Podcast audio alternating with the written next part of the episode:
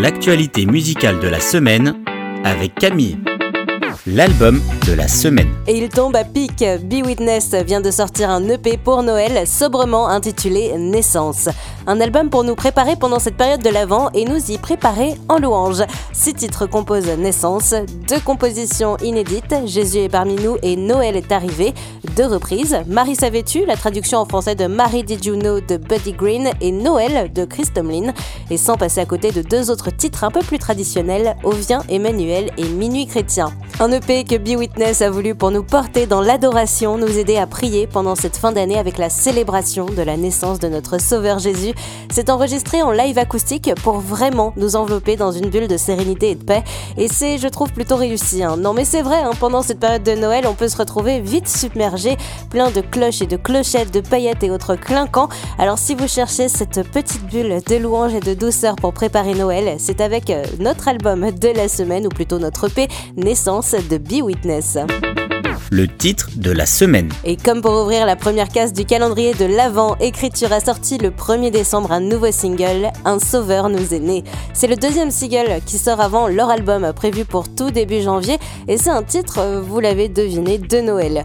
Dans cet album, ils explorent la personne de Jésus et son œuvre et c'est donc tout à fait normal qu'un titre soit là pour nous parler de sa naissance, la venue de la lumière du monde. C'est aussi ça et avant tout ça, Noël.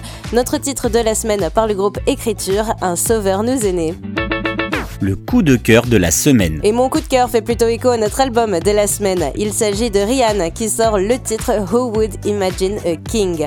On la connaît à l'antenne pour son air très jazzy avec Sébastien Korn en Jésus seul et on la retrouve sur une reprise de Noël, originalement chantée par Whitney Houston en 1996.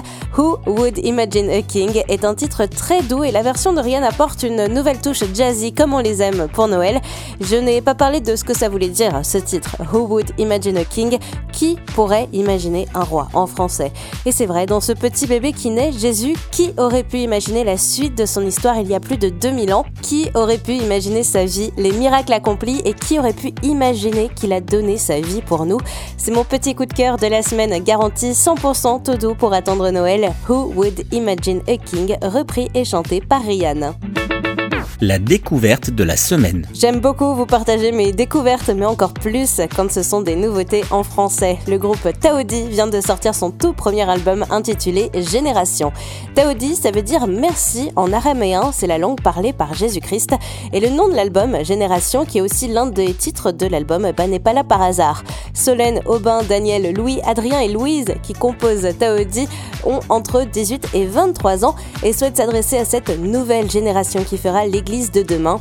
En louange, à tendance un peu pop folk, c'est ma découverte de la semaine avec leur nouvel album Génération Taodi.